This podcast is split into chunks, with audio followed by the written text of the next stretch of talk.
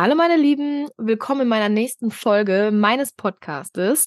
Heute gebe ich dir einen Gesamtüberblick im Versicherungsdschungel, welche Versicherungen man unbedingt haben sollte, welche eher optional sind und welche du sorgenfrei weglassen kannst. Heute beenden wir dein Versicherungschaos und sagen Tschüss zu Unsicherheiten und Ängsten, überversichert zu sein. Ich freue mich drauf.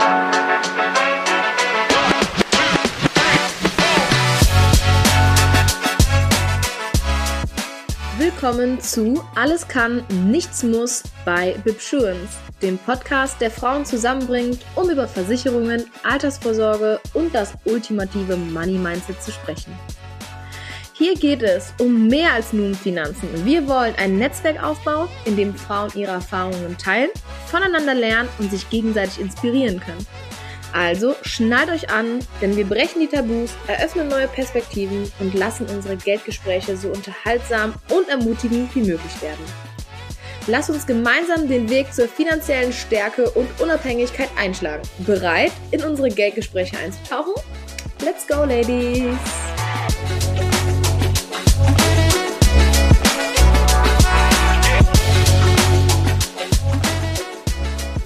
In dieser Folge wird es heute wirklich richtig aufschlussreich. Also ich wette, ihr habt noch nie so einen guten gesamter Überblick darüber bekommen, ja, welche Versicherungen man wirklich unbedingt haben sollte, welche man eher weglassen könnte, wenn man möchte und welche man auch weglassen kann. Deswegen fange ich erstmal damit an, wann man eigentlich grundsätzlich ja Versicherungen haben sollte, beziehungsweise ab wann lohnt sich eigentlich eine Versicherung, ab wann ist eine Versicherung sinnvoll.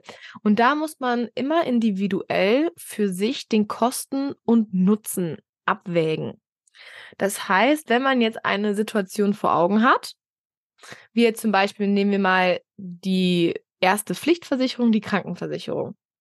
Wenn man jede Krankheit, die man bekommen könnte in Zukunft, selber mit Links bezahlen könnte. Egal, ob es eine ganze OP ist, egal, ob es eine ganz lange Behandlung ist. Ne, wenn man sagt, ach, wenn wirklich mal Krankheiten auf mich zukommen, dann ist das überhaupt gar keine existenzbedrohende Situation für mich.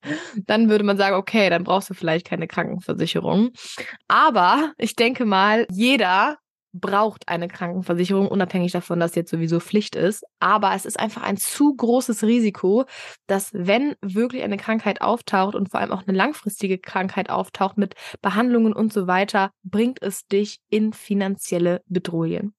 Denn das Leben ist schon teuer genug. Das Leben kostet sehr viel und auch so ist man einfach froh, gerade mal Geld zum Sparen beiseite gelegt zu haben, auch mal schön in den Urlaub zu fahren und dann kann man für plötzlich auftretende Ereignisse, die wirklich ins Portemonnaie gehen, nicht auch nochmal diese Kosten mit links bezahlen. Deswegen, wenn dieses Risiko abzusehen ist von den Kosten her. Man sagt, okay, wenn eben irgendwann mal eine Situation eintritt, wo man sagt, okay, jetzt kommt sie vielleicht mal jede zehn Jahre vor und wenn sind das ein, zwei, dreitausend Euro und die stemme ich, braucht man dafür keine Versicherung. Ne? Also immer, wenn eine, ein gewisses Ereignis dich wirklich in existenzbedrohende Situationen bringt, die du nicht selber stemmen kannst, dann ist eine Versicherung für dich sinnvoll. Denn fange ich jetzt mit den Versicherungen an, die du meiner Meinung nach auf jeden Fall haben solltest. Genau, ich hatte jetzt gerade schon die Krankenversicherung angesprochen. Natürlich braucht jede Person hier in Deutschland eine Krankenversicherung und da kommst du auch gar nicht drum herum. Deswegen brauchen wir da gar nicht lang drüber schnacken. Äh, die zweite Versicherung, die man auch haben muss, ist die Kfz-Haftpflichtversicherung. Ne, also grundsätzlich eine Kfz-Versicherung. Nur mit dieser EVB-Nummer bekommst du dein Auto angemeldet. Nur die Haftpflicht ist natürlich Pflicht. Aber jetzt zum Beispiel die Teilkasko, und die Vollkaskoversicherung, die man noch optional dazu buchen kann, ist natürlich keine Pflicht. Aber für mich lohnt sich immer eine Teilkasko, weil da halt eben auch Schäden wie Überschwemmungen, Diebstahl, Wildunfälle, Sturm, Hagel und so weiter mit dabei sind und Glasschäden, die auch einfach mal so passieren können, ohne dass man da einen großen ja, Einfluss irgendwie drauf hat. Bei der Vollkasko lohnt sich diese sogar ab einem gewissen Fahrzeugalter auch gar nicht mehr. Na, deswegen würde ich sagen, dass halt eben nur bei neueren Autos Und das ist natürlich auch nochmal ein Preisunterschied, weil da alle Schäden mit dabei sind, die einem selber auch passieren oder auch durch Fahrerflucht zum Beispiel. Deswegen auch natürlich wichtige Versicherung.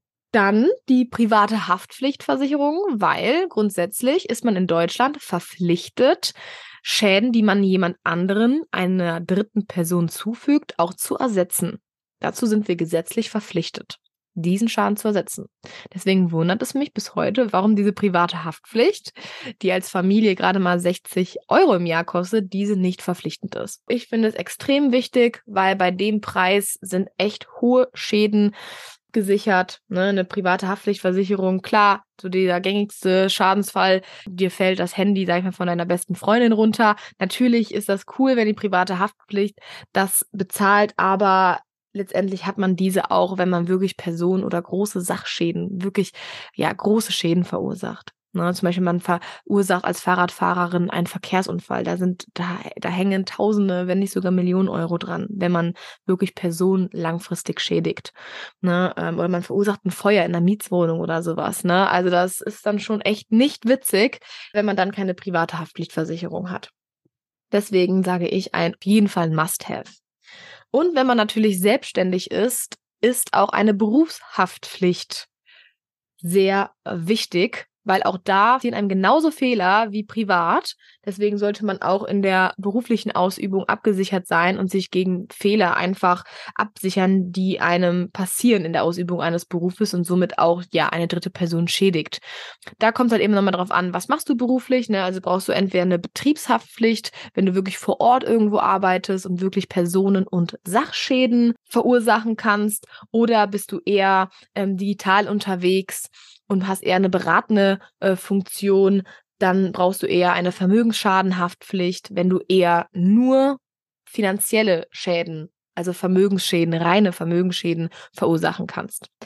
Das, ähm, da sind halt eben nochmal so die Unterschiede. Also die sollte man als Selbstständige auch auf jeden Fall haben.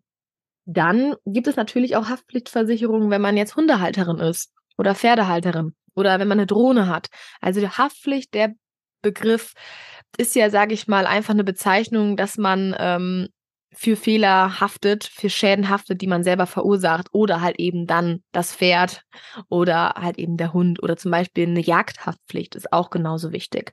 Hundehalterhaftpflicht, Pferdehalterhaftpflicht, Drohnenhaftpflicht, all wenn man Verantwortung für eine gewisse Sache übernimmt, dann braucht man diese Haftpflicht. Und die, wie gesagt, die sind auch immer wirklich zu bezahlen. Also da braucht man jetzt keine Angst haben. Also da muss man gar nicht so tief in die Tasche greifen und glaubt mir, die leisten schon sehr viel. Genau. Dann eine Auslandsreise Krankenversicherung für normale Urlaube bis 56 Tage im Jahr. Also durchgehend 56 Tage. Also wenn du jetzt zweimal jeweils 56 Tage im Urlaub bist, greift sie natürlich auch. Also einfach nur Urlaube halt eben, die bis 56 Tage am Stück gehen, kostet sie auch gerade mal 10 Euro im Jahr.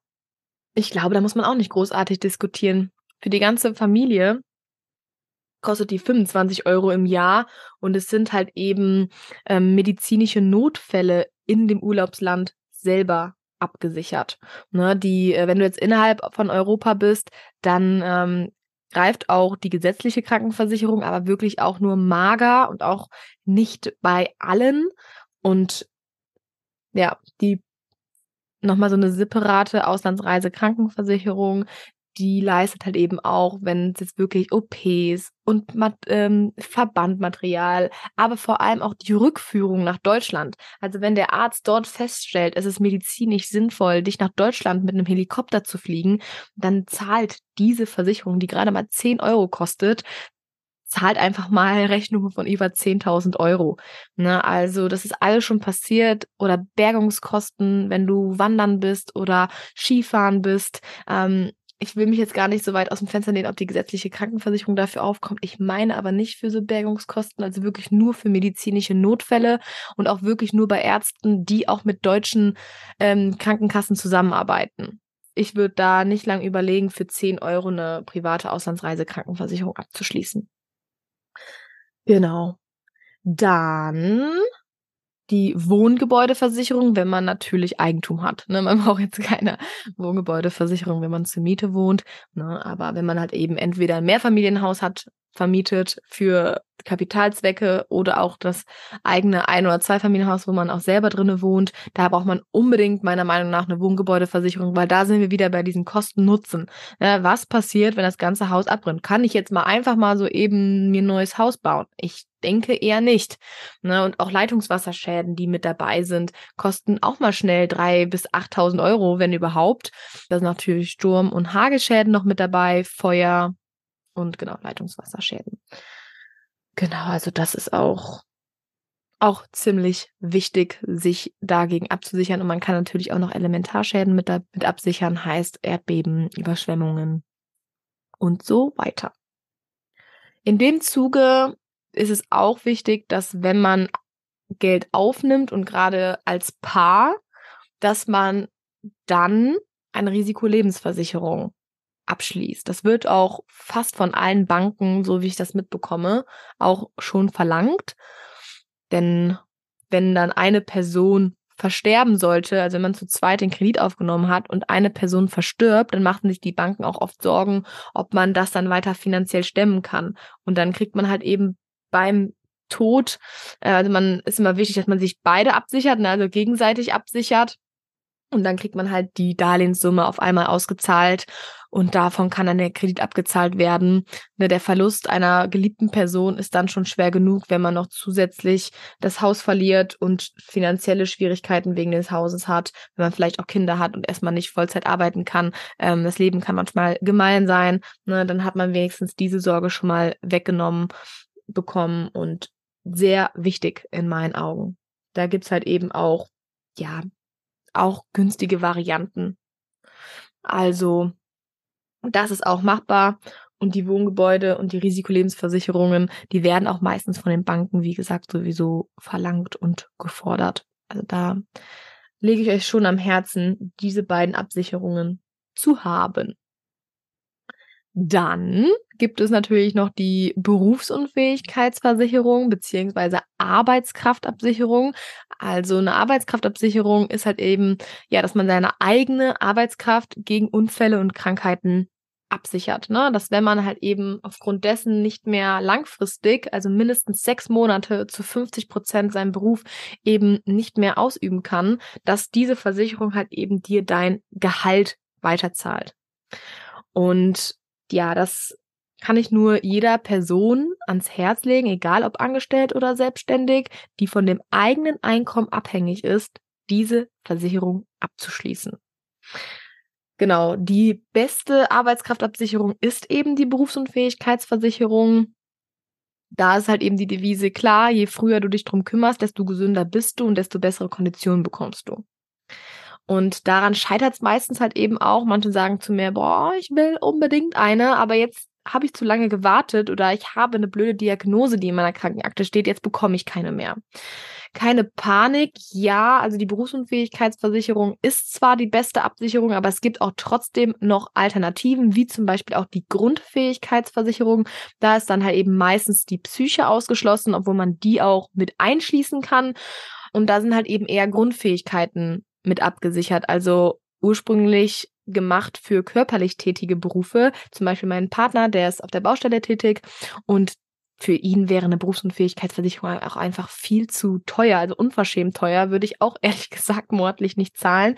Für ihn ist halt eben so eine Grundfähigkeitsversicherung ähm, schon ausreichend genug, wo es zum Beispiel um Bücken, Knien, Heben, Tragen, Gehen, Stehen, Sehen. Ne? Also wenn es um sowas geht, ist das halt eben schon mit dabei. Und als Handwerker ist das halt eben schon die halbe Miete. Ne? Also die kann man auf jeden Fall auch gut für Handwerker eben abschließen, ähm, weil denen meistens, sage ich jetzt einfach mal, die Psyche sowieso auch nicht so wichtig ist, abzusichern. Meine Erfahrung. Und man kann diese halt eben auch erweitern mit Touchscreen-Arbeit, Bürotätigkeiten.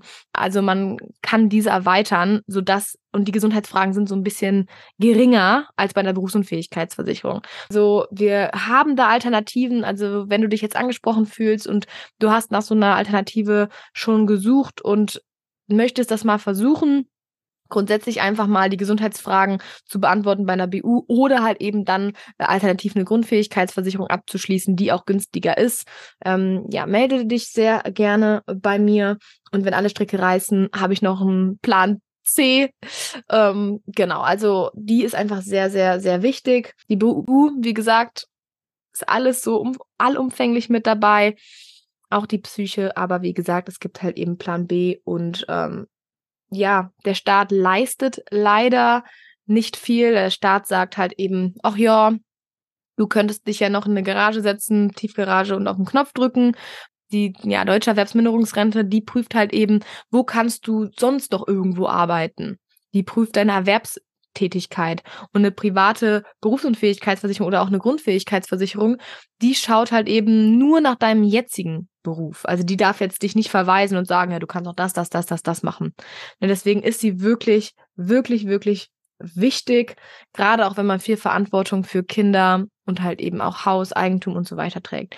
Ne, und leider kommen die meisten wirklich zu mir, wenn es leider schon zu spät ist. Ne, deswegen ähm, informiert euch bitte gerne auch bei mir ne, ganz unverbindlich und kostenlos. Schauen wir mal, wie viel das denn kosten würde und ob es halt eben möglich ist. Aber das ist sehr wichtig. Für Selbstständige natürlich noch mal mehr, noch mal wichtiger als für Angestellte, aber trotzdem für beide eigentlich gleich wichtig, weil ja leider du vom Staat da auch trotz angestellt sein ja keinen wirklichen Schutz hast. Ne? Aber wenn du als Selbstständige eben auch nicht in die deutsche Rentenversicherung einzahlst, hast du halt eben wirklich gar keinen Schutz. Und das ist natürlich sehr belastend für dein Business. Kommen wir zu der letzten Must-Have-Absicherung und zwar die Altersvorsorge.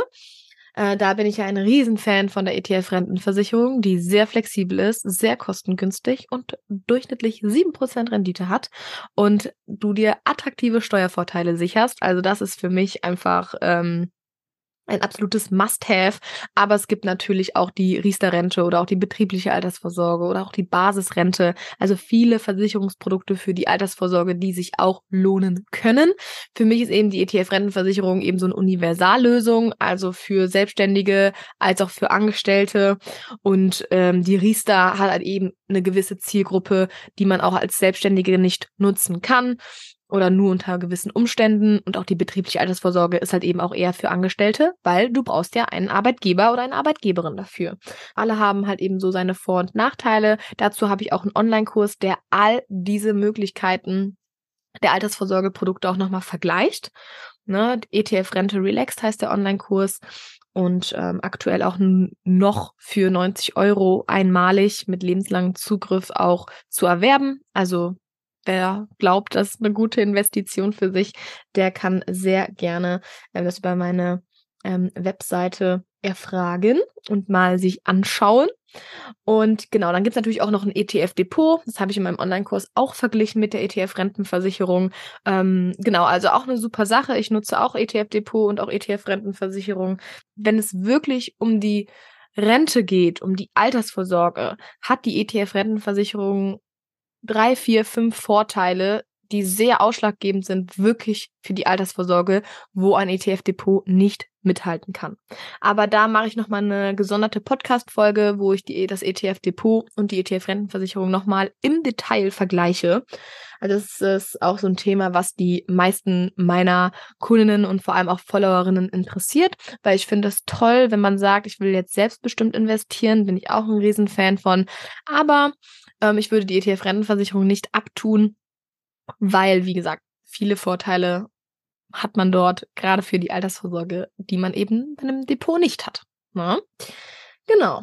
Deswegen so würde ich dafür sehr offen sein, weil manchmal ist man sehr überrascht, weil ich finde Rentenversicherungen, ja, weil man halt eben auch so viel Negatives davon hört, zu teuer und dann kommt man erst zur Rente dran und so weiter, ist sehr negativ behaftet. Und immer wenn ich dann mit meinen ähm, Mädels, Frauen darüber spreche, sind die positiv überrascht und so, oh krass, cool, wusste ich ja gar nicht. Na, deswegen, die ETF-Rentenversicherung ist einfach toll.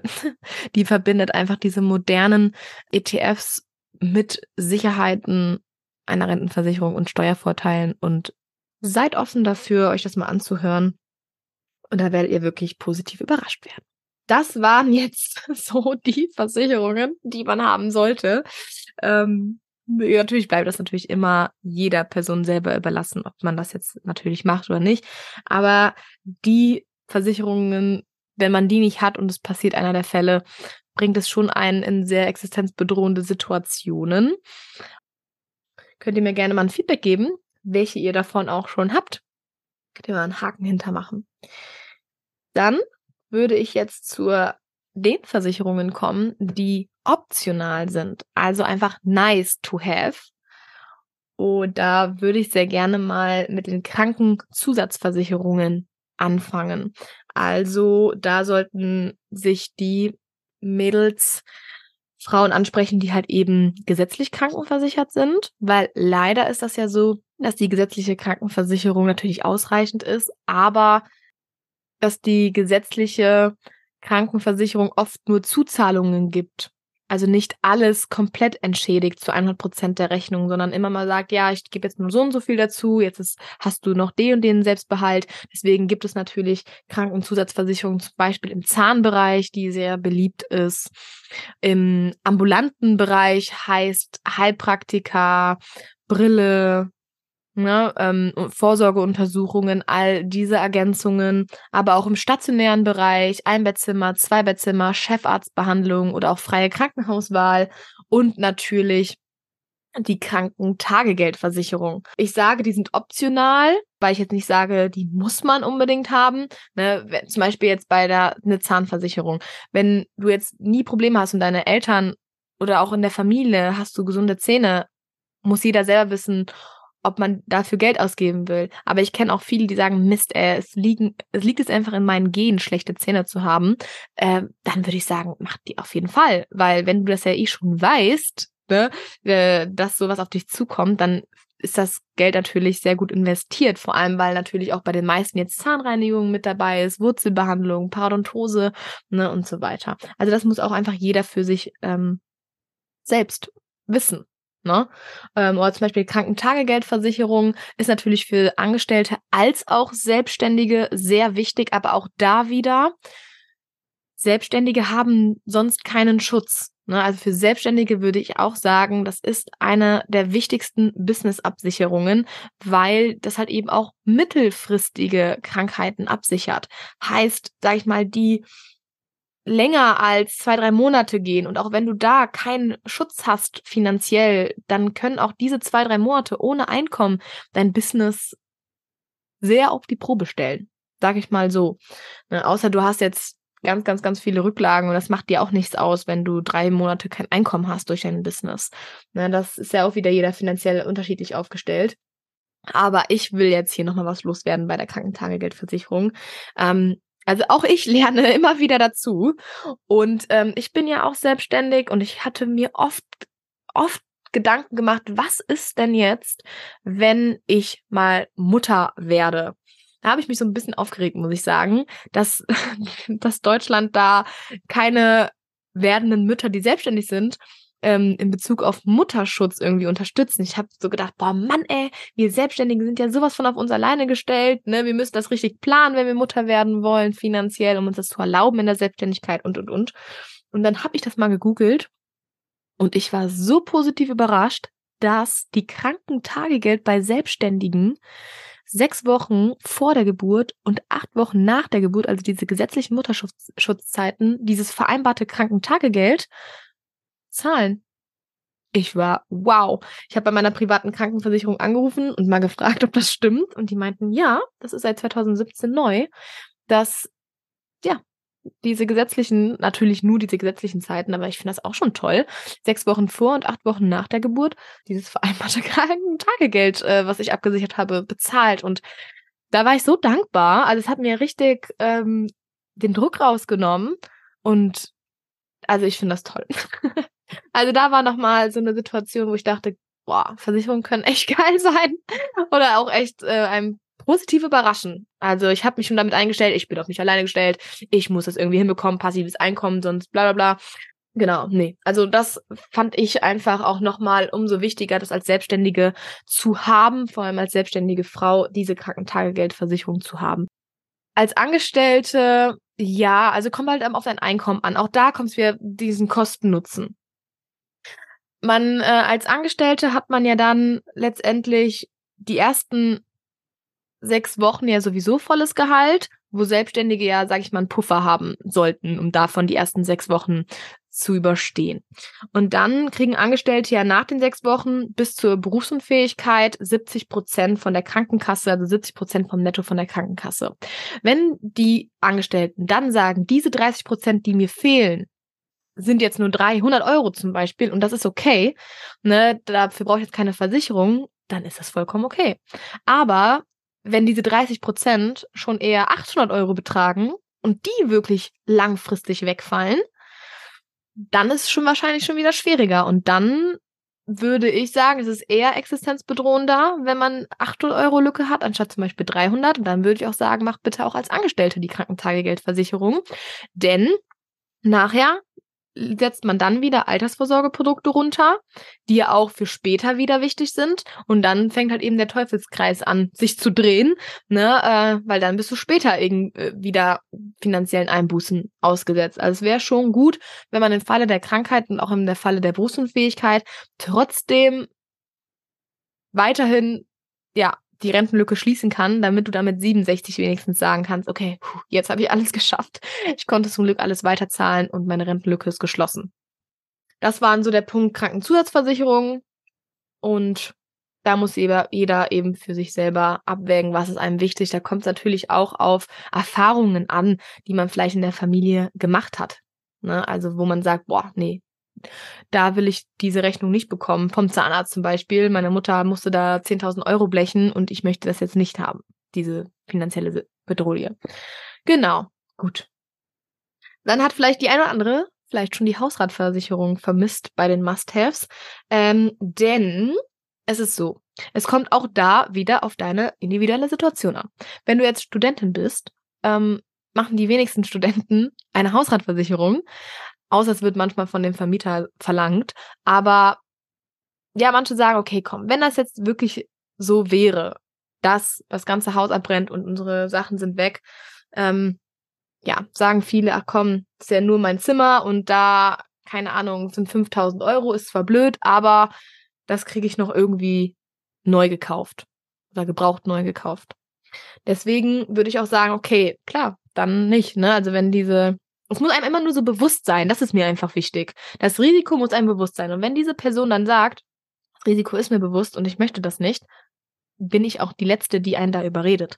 Wenn du aber jetzt ein Haus gebaut hast neu oder in ein Haus gezogen bist oder auch in eine Wohnung gezogen bist und ähm, du richtest dich ganz toll ein und neu ein mit Liebe zum Detail und da sind dann locker mal 20, 30.000 mit neuer Küche und so weiter und dann ähm, kommt ein Schaden dann würde ich sagen, finde ich eine Hausratversicherung sehr wichtig, weil man die eben dann nicht von jetzt auf gleich nochmal diese Investition neu tätigen kann. Ne? Deswegen ähm, auch da ist einfach optional. Ne? Ich persönlich habe eine Hausratversicherung, weil ich mir denke, boah, wenn das jetzt alles hier mal abbrennt, habe ich das eben mal nicht so auf der hohen Kante oder auch wenn, möchte ich es nicht dafür ausgeben. Deswegen ist es auch so optional. Ne? Aber auf jeden Fall in gewissen Situationen eine sehr existenzbedrohende Situation. Natürlich.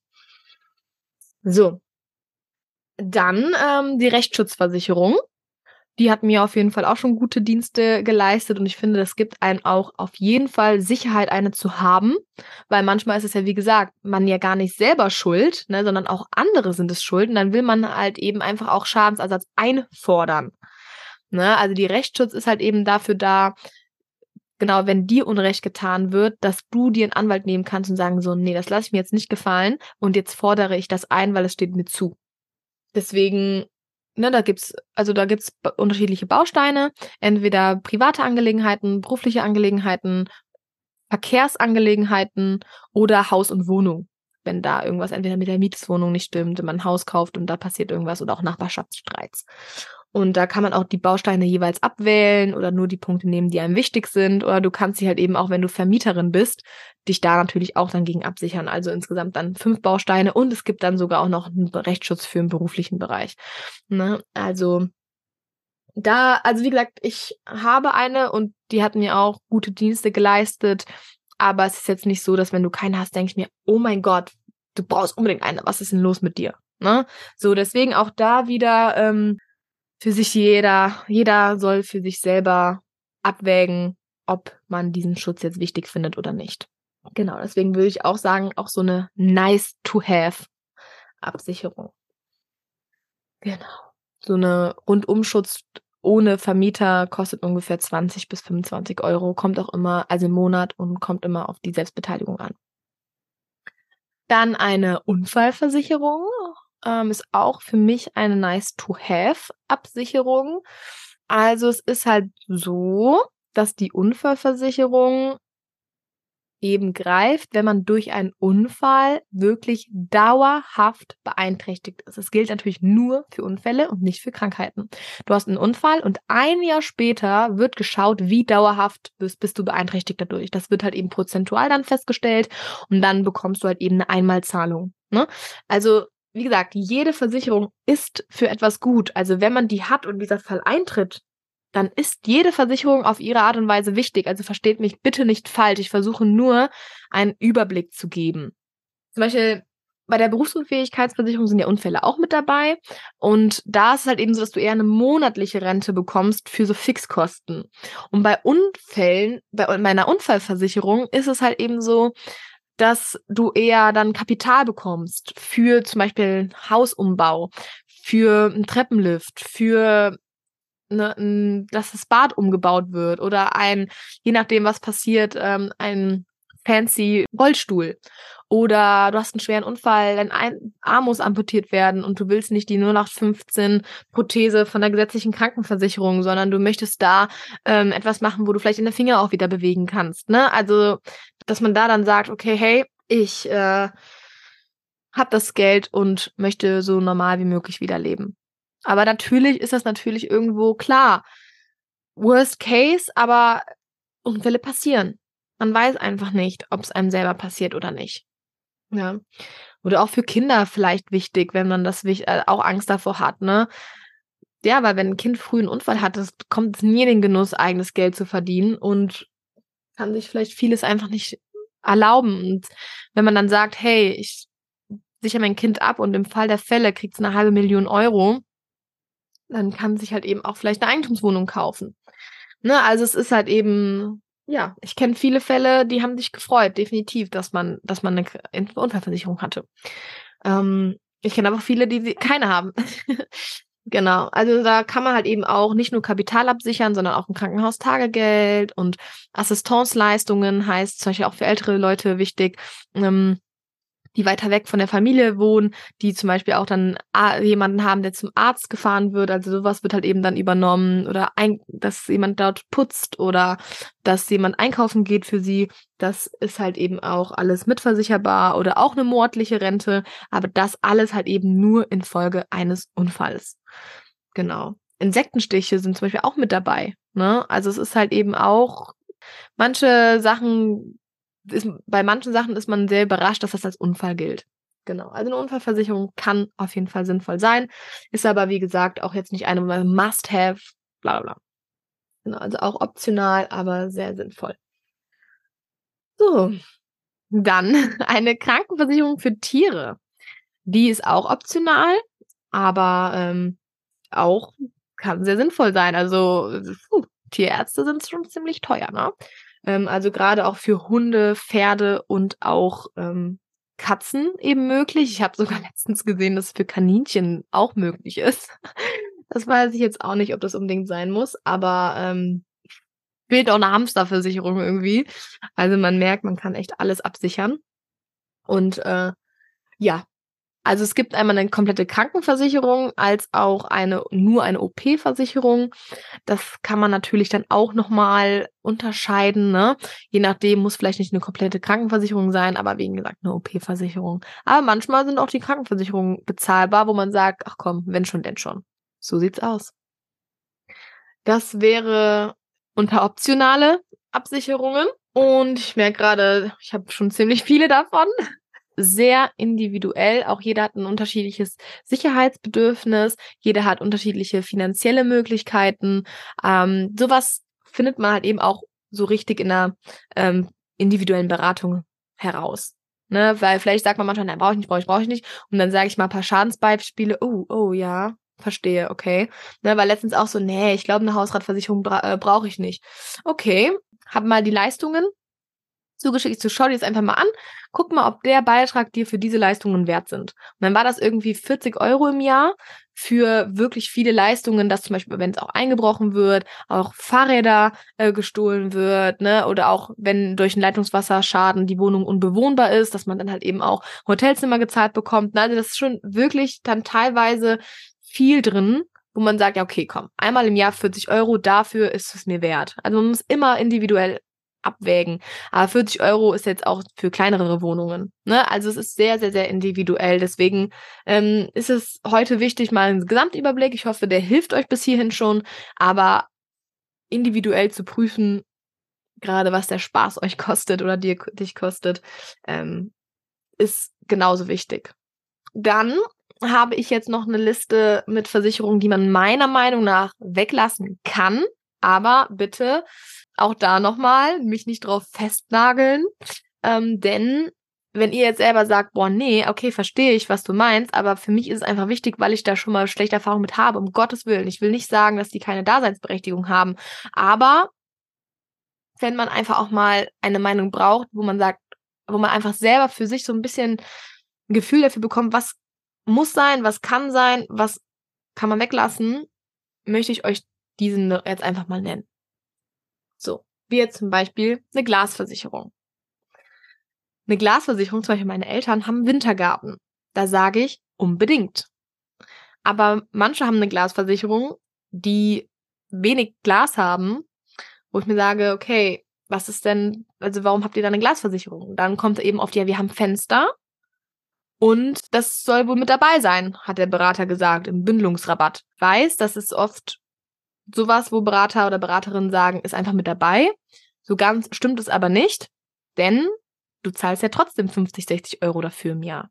Ne? Also natürlich ist die da mit bei, aber ihr zahlt ja trotzdem dafür. Und die Glasversicherung ist die einzige Versicherung, die auch eigene Schäden absichert. Aber wenn jetzt zum Beispiel etwas an den Scheiben passiert, an, an, an euren normalen Fenstern, aufgrund von Feuer, Leitungswasser, Sturm, Hagel oder Einbruch, ist das sowieso über die Hausratversicherung mitversichert.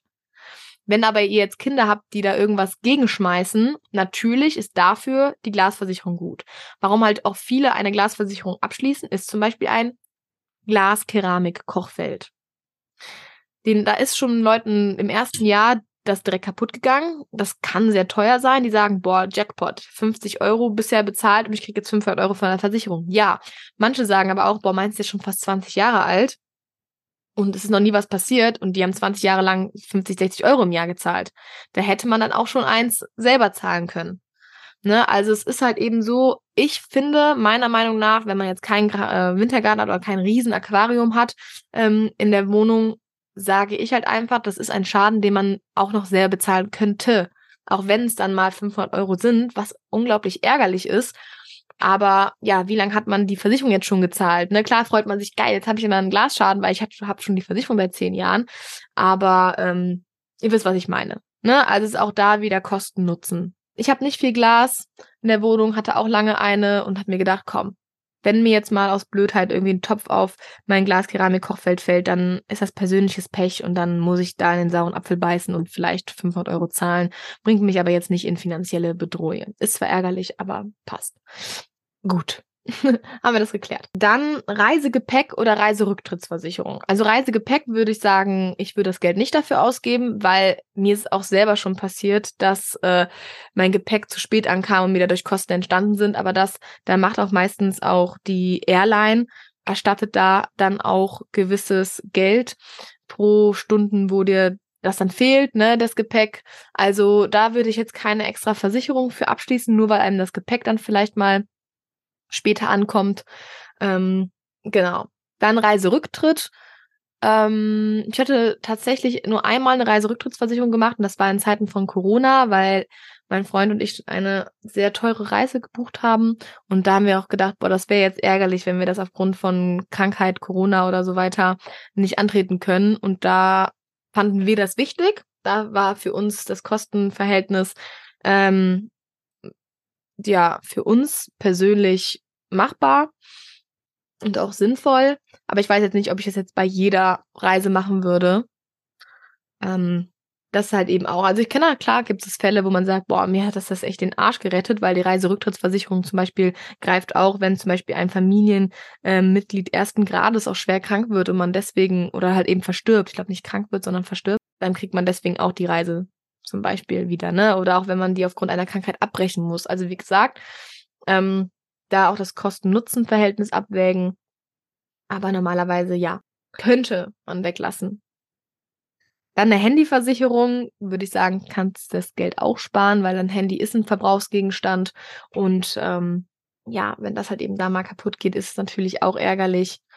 Aber mir persönlich ist jetzt auch noch nicht so oft passiert. Kommt darauf an, ob du jetzt totaler Schussel bist und dir passiert das wirklich jedes Mal bei einem Handy. Würde ich vielleicht sagen, vielleicht kauft ihr einfach nicht mehr so ein teures Handy.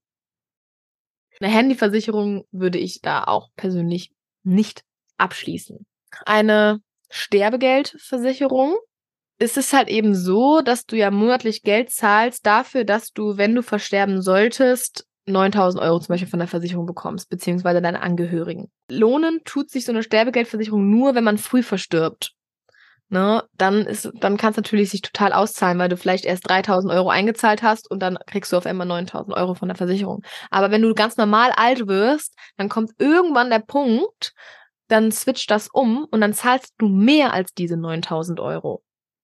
Ja, deswegen, ähm, wenn du jetzt zum Beispiel auch, wenn dein Partner oder deine Partnerin auch eine Lebensversicherung hat oder eine Rentenversicherung und die, der oder sie verstirbt, dann kriegt man ja auch Geld dort raus. Und das kann man auch für die Beerdigung nutzen. Ja, also es ist halt, muss man sich einfach die Frage stellen, wie notwendig ist das. Ich hatte jetzt auch eine Kundin, die gesagt hat, äh, wir ähm, hatten wirklich keinen Cent an Rücklagen und hatten einfach sehr Angst dafür vor, auch aufgrund von Schulden und so weiter, ähm, dass wenn mein Partner verstirbt, dass wir dann, dass ich ihn noch nicht mal unter die Erde bekomme. Ne? Also wenn diese Angst besteht, dann kann man es natürlich machen, um Gottes Willen. Aber so grundsätzlich sage ich halt eben, manchmal ist es eben einfach, zahlst du drauf. Also dann zahlst du irgendwie, wenn der jetzt ganz normal mit, sag ich mal, 80 verstirbt, dein Partner oder deine Partnerin, du hast das ganz, die ganze Zeit äh, 20, 30 Euro im Monat dafür ausgegeben, dann hast du eigentlich schon 12.000 Euro eingezahlt und von der Versicherung kriegst du nur 9.000. Ne, das weiß ich jetzt auch nicht. Bei so einer ETF-Rentenversicherung zum Beispiel, wenn man die jetzt hat und der man verstirbt vor Renteneintritt oder auch nach Renteneintritt, kriegt man das eingezahlte Kapital. Und davon kann man da auch die Beerdigung auch noch zahlen. Ne, also, wie gesagt, jede Versicherung hat ihren Sinn und Zweck. Ich will das nur nochmal betonen, weil ich jetzt nicht möchte, dass man sagt, ja, die Bianca hat aber gesagt, ihr braucht das nicht. Und dann verstirbt euer Partner, eure Partnerin äh, früh, ihr habt die gekündigt und sagt jetzt so, toll, ne? Nee, also da wirklich nochmal, äh, das ist einfach ein grober Überblick, ob, wie ich das jetzt auch persönlich machen würde. Diese Versicherung würde ich persönlich einfach nicht abschließen, weil für mich irgendwie da nicht die größte oder höchste Relevanz. Oder halt eben auch noch abzuschätzen, das Risiko. Ich bin fertig mit meiner Liste ich hoffe und freue mich, wenn diese Folge dir wirklich weitergeholfen hat und dir einen Überblick geben konnte. Ne, vielleicht hast du jetzt mal deinen Versicherungsordner rausges äh, rausgesucht und schaust mal, was du hast. Ähm, und hier will ich dich natürlich auch motivieren und inspirieren, auch gerne mal all diese Versicherungen, die du hast, auch mal unabhängig prüfen zu lassen. Ja, weil gerade wenn du alles auch bei einer Versicherung hast, bist du überrascht, wie viel Geld du einsparen kannst, gerade wenn es auch schon ein bisschen her ist, dass du das mal überprüft hast. Also geh gerne auf meine Webseite und buch dir da mal einen Versicherungscheck. Ne, sende mir da gerne mal, wenn du magst, ähm, die Unterlagen im Vorfeld zu.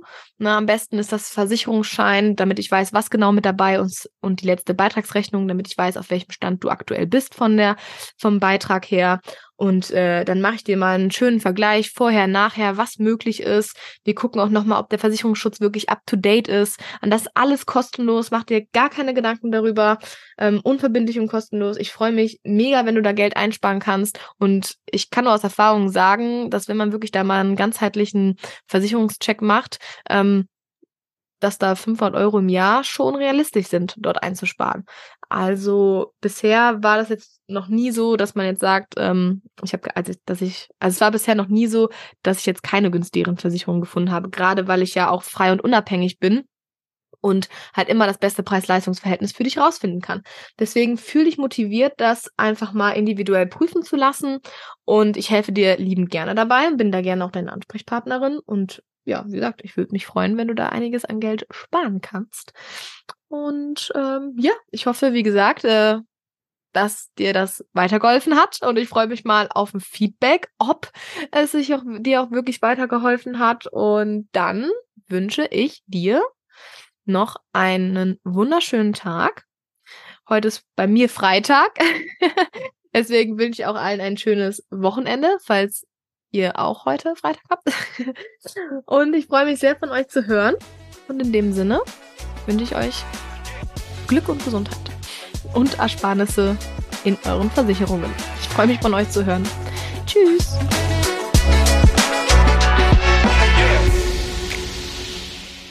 Das war's für heute, meine lieben Zuhörerinnen. Ich hoffe, du hast genauso viel Spaß beim Zuhören gehabt wie ich beim Aufnehmen dieser inspirierenden Folge.